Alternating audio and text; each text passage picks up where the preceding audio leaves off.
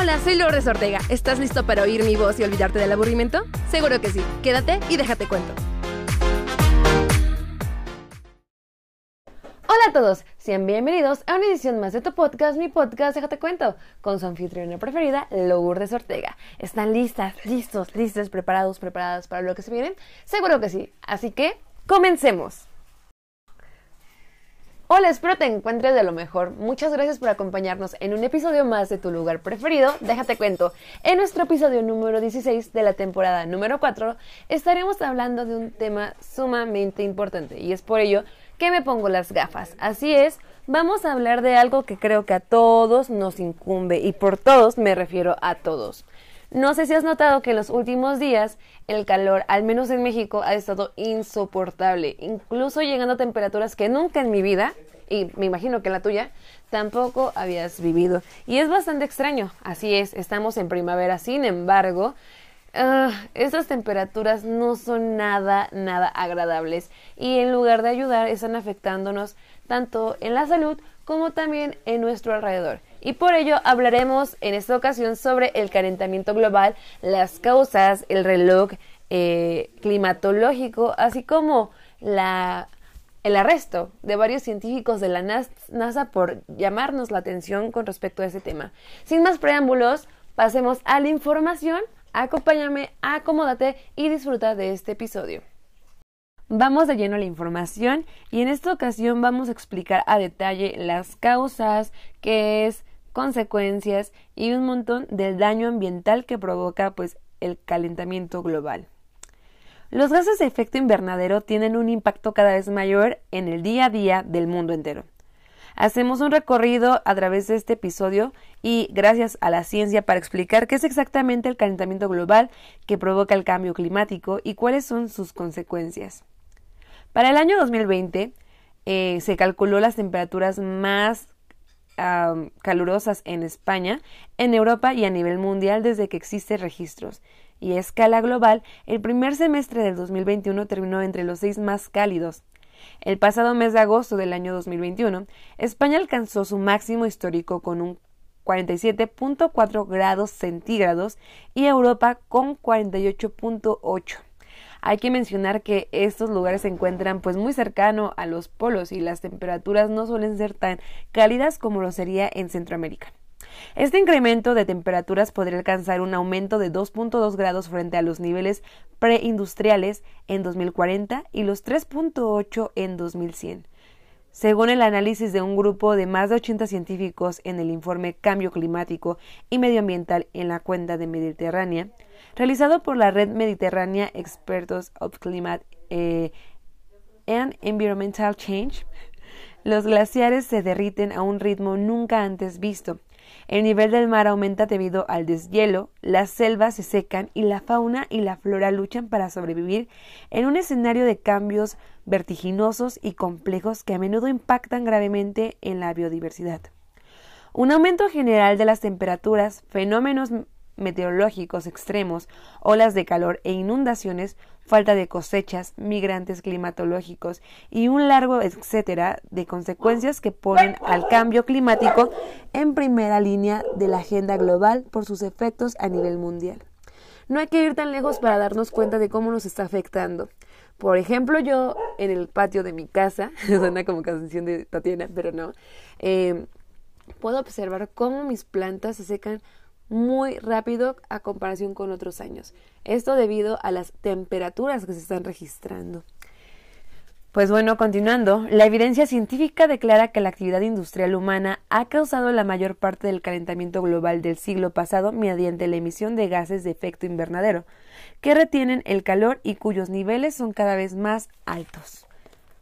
De hecho, por primera vez desde que se tiene registro, las conclusiones de un reciente estudio publicado el pasado marzo han puesto en jaque las estimaciones de evolución climática al revelar que la capacidad de la selva más grande del mundo de absorber carbono de la atmósfera se ha reducido hasta tal punto que ya podría estar liberando más carbono del que almacena.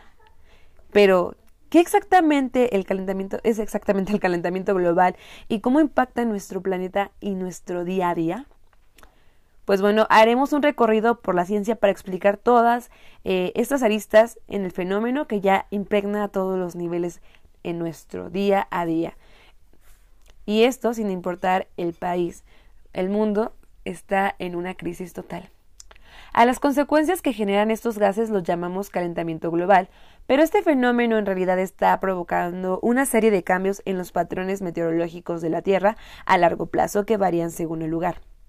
Conforme la Tierra gira cada día, este nuevo calor gira a su vez recogiendo la humedad de los océanos, aumentando aquí y asentándose allá y cambiando en definitiva el ritmo del clima que todos los seres vivos nos hemos acostumbrado. ¿Qué soluciones hay sobre la mesa para eh, relatizar este calentamiento? ¿Cómo vamos a sobrellevar los cambios que ya hemos puesto en marcha? Mientras intentamos entenderlo, la faz de la Tierra tal y como la conocemos, sus costas, bosques y montañas nevadas están en peligro.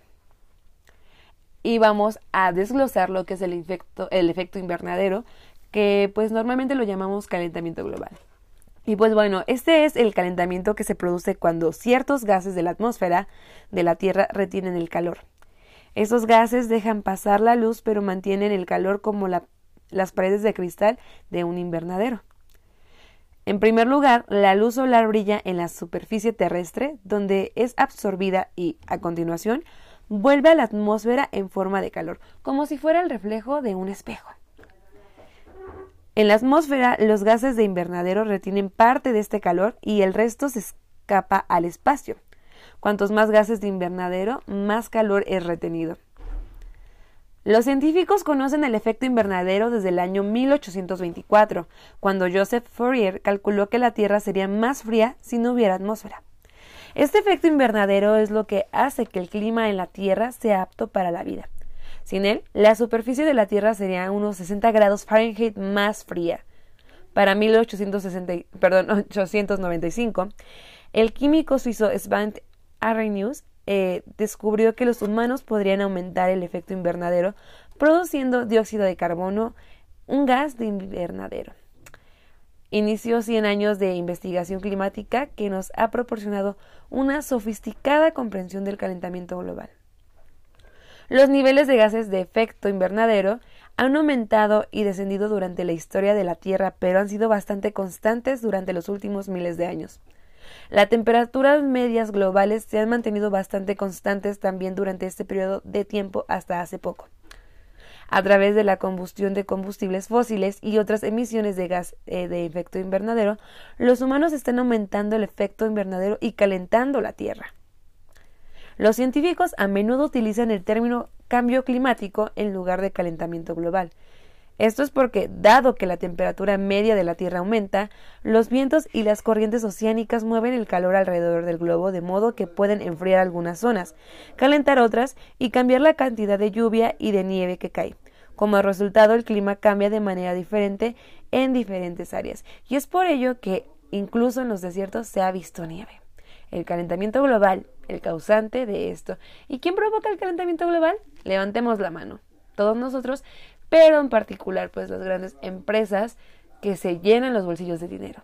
Y que sí, la verdad, estas empresas no tendrían esas riquezas ni tendrían la necesidad de gastar tantos recursos si no tuvieran la demanda. Pero bueno, en un mundo globalizado donde día a día llegan más personas y los recursos son menos, ¿qué podríamos esperar? Pero ¿no son naturales los cambios de temperatura? Algunos se preguntarán. La temperatura media global y las concentraciones de dióxido de carbono, uno de los principales gases invernaderos, han fluctuado en un ciclo de cientos de miles de años conforme ha ido variando la posición de la Tierra respecto del Sol. Como resultado, se han producido las diferentes edades de hielo. Y sí, algo así como la película de DreamWorks. Sin embargo, durante miles de años, las emisiones de gas de efecto invernadero a la atmósfera se han compensado por los gases de efecto invernadero que absorben de forma natural. Por lo tanto, las concentraciones de gas de efecto invernadero y la temperatura ha sido bastante estable. Esta estabilidad ha permitido que la civilización humana se haya desarrollado en un clima consistente. En ocasiones, otros factores tienen una influencia breve sobre la temperatura global. Erupciones volcánicas, por ejemplo, emiten partículas que enfrían temporalmente la superficie de la Tierra. No obstante, esta no tiene un efecto que dure más de unos cuantos años. Otros ciclos, como el niño, también se producen de manera breve, breve y en ciclos predecibles. Ahora los humanos han aumentado la cantidad de dióxido de carbono en la atmósfera más de un tercio desde la revolución industrial. Estos cambios tan significativos se han producido históricamente en el transcurso de miles de años, pero ahora se producen en tan solo unas décadas. Imagínate qué agobiante debe de ser para nuestro planeta Tierra el que de un día para otro, porque los años pasan así de rápido, se encuentre más caliente. Pero ¿por qué eh, esto es preocupante? ¿Por qué el cambio de clima es preocupante? Pues bueno, el rápido aumento de los gases de invernadero es un problema porque está cambiando el clima tan rápido que algunos seres vivos no pueden adaptarse. Igualmente, un clima nuevo y más impredecible impone desafíos únicos para todo tipo de vida y del que los científicos ya han derivado diversos puntos de no retorno en el planeta. Históricamente, el clima de la Tierra ha oscilado entre temperaturas como las que tenemos en la actualidad y temperaturas tan frías que grandes capas de hielo cubrían la mayor parte de Norteamérica y Europa. La diferencia entre las temperaturas globales medias y durante las edades de hielo tan solo es de 9 grados Fahrenheit y estas oscilaciones se produjeron lentamente durante el transcurso de cientos de miles de años.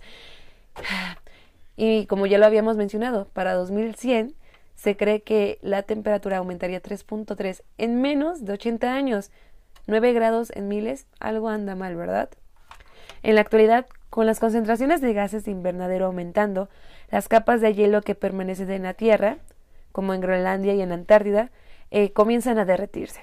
Esta agua eh, sobrante podría hacer que aumentara considerablemente el nivel del mar. Y conforme sube el mercurio, el clima puede cambiar de forma inesperada. Además del aumento del nivel del mar, las condiciones meteorológicas pueden pasar de ser más extremas. Esto implica tormentas mayores y más intensas, más lluvias seguidas de sequías, más prolongadas e intensas. Un desafío para los cultivos, ganadería, cambios en los ambientes en los que pueden vivir los animales y pérdida del suministro de agua que históricamente provenían de los glaciares. La mayor parte del calentamiento global se ha dado en las últimas cuatro décadas coincidiendo con el aumento de la emisión de gases en efecto invernadero por parte del, hombre, según ha señalado la NASA.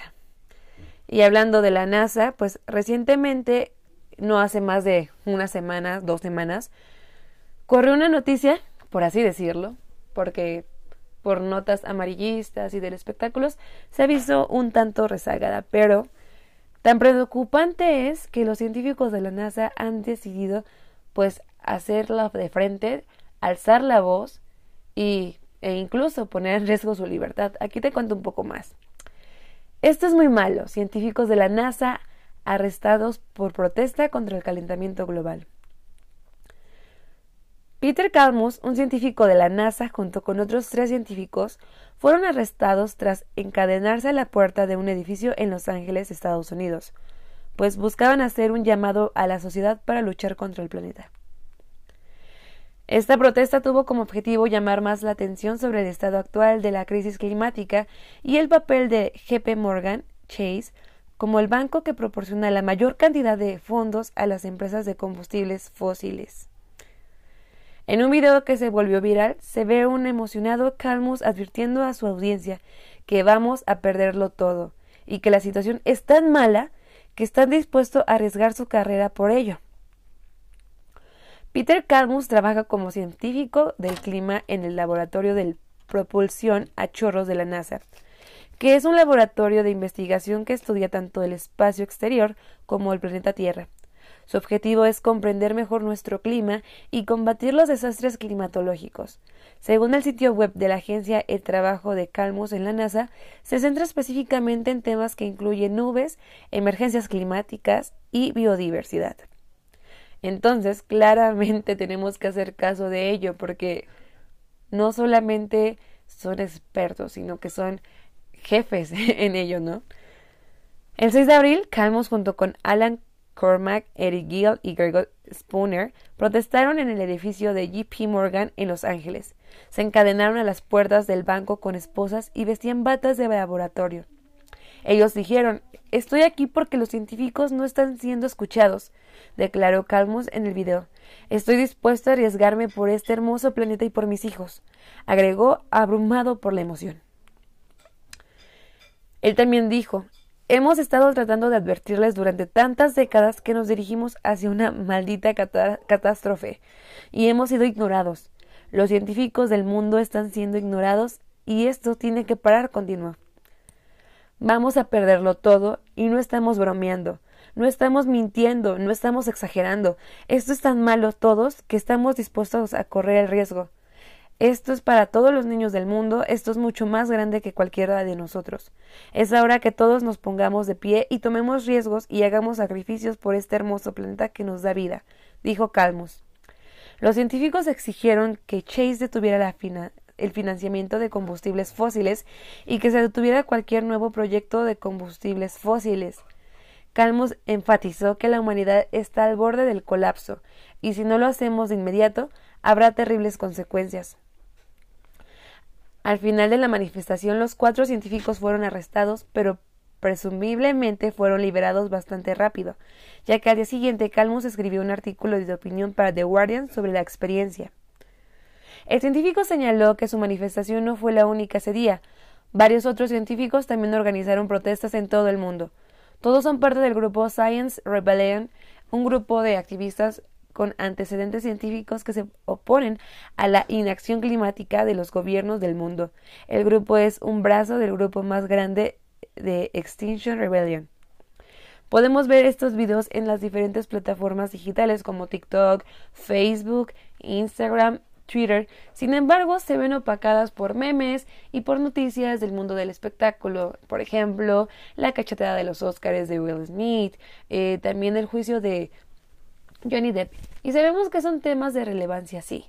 Pero, ¿cómo no nos va a importar esto cuando sin el planeta Tierra de una manera sana eh, no tendremos un futuro? Entonces hay que poner ojo en ello.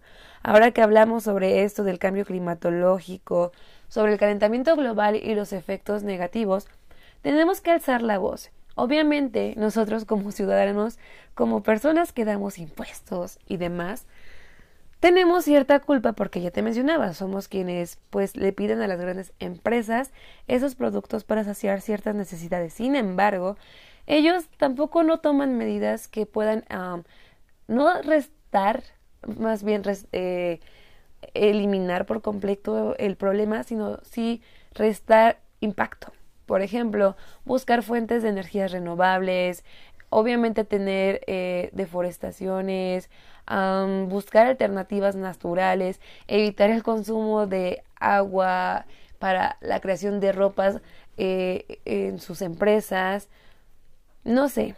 Obviamente también nosotros tenemos que poner nuestro granito de arena para que se vea reflejado, pero es de hacerlo ya, porque nos queda muy poco tiempo. Y es por ello que también te quiero comentar un poco, amigos, dejen tomo agua. sobre cómo está tan mal el, planeta, cómo lo estamos acabando a tal grado de que llegó el reloj climatológico. Y aquí les va un poco sobre esta noticia, que el reloj climatológico ha iniciado la cuenta regresiva hacia una crisis climatológica global, quedando un total de 7 años, 102 días y 19 horas, es decir, máximo 2030 este reloj es una manera de alertar a los gobiernos del mundo sobre la crisis climática que se está agravando. El Clima Clock eh, se inauguró este sábado, que fue sábado 16 de abril, en el metrónomo Union Square en New York y es el primero de una serie que se instalará en diferentes ciudades del mundo. Este solo permanecerá durante la Semana del Clima. El reloj nos dice que debemos actuar ahora. Tenemos poco más de siete años para lograr una transición fundamental de nuestro sistema enérgico para evitar que la temperatura aumente 1.5 grados, lo que los científicos han establecido como punto de no retorno, dice Gangolan, activista climático. En este caso de que el mundo supere los 1.5 grados, que para muchos creerán es una cantidad mínima, pero para los polos no, ni para el nivel del mar, ni para nadie en realidad, las posibilidades de, de tener el calentamiento y las catástrofes climatológicas serán casi nulas. En resumen es o actuamos ahora o ya no habrá nada por hacer. El cambio comienza desde ya, desde nosotros. Es muy triste. Y ahora enfocándonos un poco sobre la crisis ambiental, sobre el calentamiento global, el efecto invernadero, consecuencias, me voy a enfocar un poquito a nivel nacional, nivel México.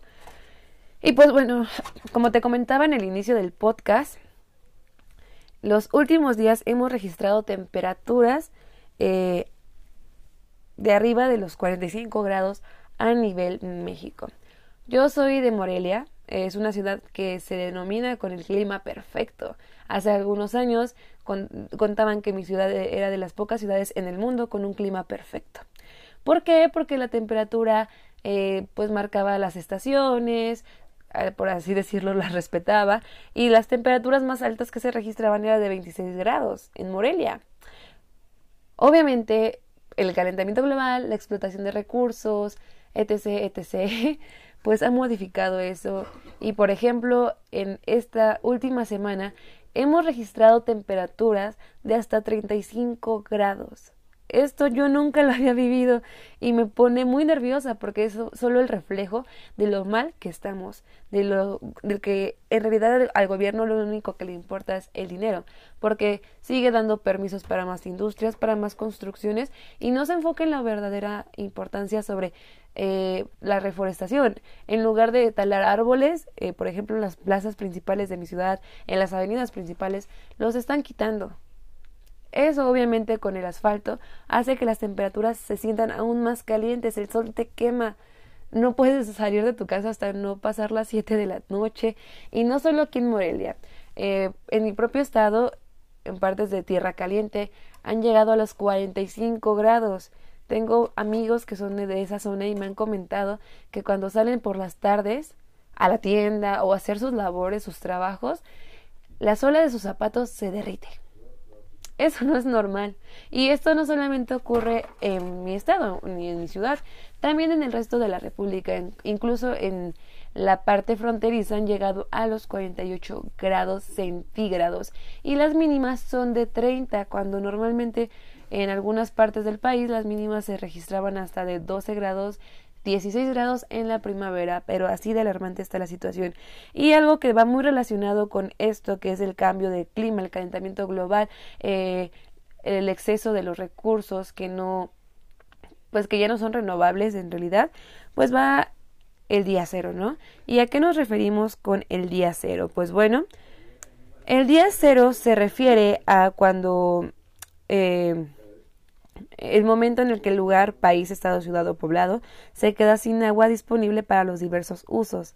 A eso se refiere. Y de acuerdo con el Observatorio de Seguridad Hídrica del Colegio de México, si la cantidad de agua que llovió es la misma que se tiene consensada, se llega al día cero. Es decir, que las poblaciones solamente pueden usar en un día cierta cantidad de agua y ya no puede haber despilfarro ni usarse en otras cosas. ¿Por qué? Ya no alcanza. En la actualidad México pasa por una grave sequía, al menos el 80% del territorio se encuentra en una situación severa o grave. La agricultura y la ganadería lo están pasando muy mal, mientras que la Ciudad de México es el punto más crítico en lo que se refiere en abastecimiento urbano. En varios eh, estados del país ya se preparan para enfrentar esta apocalíptica situación, que como ya te lo comentaba en podcasts anteriores, cuando hablábamos sobre el agua, en África ya han llegado varias ciudades al día cero. En México, Monterrey ya se encuentra en su día cero. ¿Y esto por qué? Pues por la explotación de los recursos, la industria, no solamente ganadera, sino también agricultura, la industria de la ropa, que son las que más eh, gastan agua y más contaminan. Entonces está muy, muy feo. Para concluir, te quiero mencionar cómo nos encontramos en algunos estados. Por ejemplo, eh, en escala del riesgo para el día cero. Y como te decía, también es el estrés hídrico, eh, cuando la demanda del agua potable es más alta que la cantidad disponible. En México, 15 estados ya están a punto de quedarse sin agua. Entre ellos encontramos Baja California Sur, Chihuahua, Sonora, San Luis Potosí, Jalisco, Colima, Ciudad de México. Em, también tenemos en alto nivel a mi estado Michoacán, Guanajuato, Querétaro, En medio alto tenemos lo que es Campeche. Eh, medio bajo es lo que sería Veracruz, eh, Tlaxcala y bajo Oaxaca. Y sí, este también Chiapas. Pero 15 estados de la República se encuentran ya en una situación muy grave. Están acabando con sus mantos acuíferos, eh, se están contaminando. El agua dulce está a punto de fallecer. Y te decía, y creo que va a ser muy repetitivo, pero esto se debe mucho a la explotación, sobreexplotación de los recursos, a las industrias que no toman medidas, eh, que prefieren no invertir en este tipo de cuidados, ¿no? Para no contaminar o usar energías renovables, entre otras. Nosotros también tenemos mucho que ver, como te decía, pero el cambio es de ya. El cambio es de ya, si no, no va a haber un mañana en un tiempo muy cercano. Es muy triste, es muy triste porque muchas personas aún siguen creyendo que deben de traer al mundo los hijos que Dios les quiera mandar pero el mundo ya no está para aceptar más personas que exploten sus tierras, exploten sus mares. Creo que debemos de ser muy conscientes en ello. En lo personal, a día de hoy, yo no quisiera traer al mundo a alguien que podría pasarla muy mal en un futuro si la, si la situación no se resuelve, si no hay cambios. Padecer temperaturas extremas, vivir como cientos de especies se extinguen, y cómo sin ellas vendría un colapso. Por ejemplo, las abejitas, que ellas se encargan de que tengamos también comida. Más animales que obviamente al que uno desaparezca crea un desequilibrio ecológico.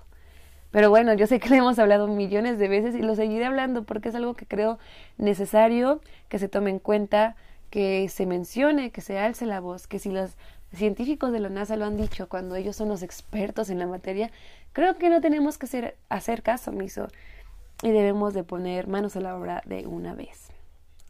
Espero que este episodio te haya servido para reflexionar, te haya informado y sobre todo lo compartas con aquellas personas, o con todos más bien, para que tomen conciencia de lo que estamos haciendo mal y de lo que sí podríamos hacer. Algunas medidas para eh, recomendaciones sería, por ejemplo, en, lugar de usar transporte para todas partes, ve caminando o en bicicleta o si te quedan distancias muy largas, en un transporte colectivo. Así eh, las emisiones de gas invernadero, dióxido de carbono, serán menores.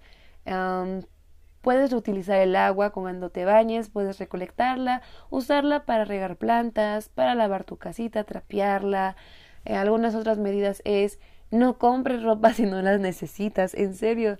Por ejemplo, tiendas como Shein son de las que más contaminan y de las que sus trabajadores tienen las peores condiciones laborales.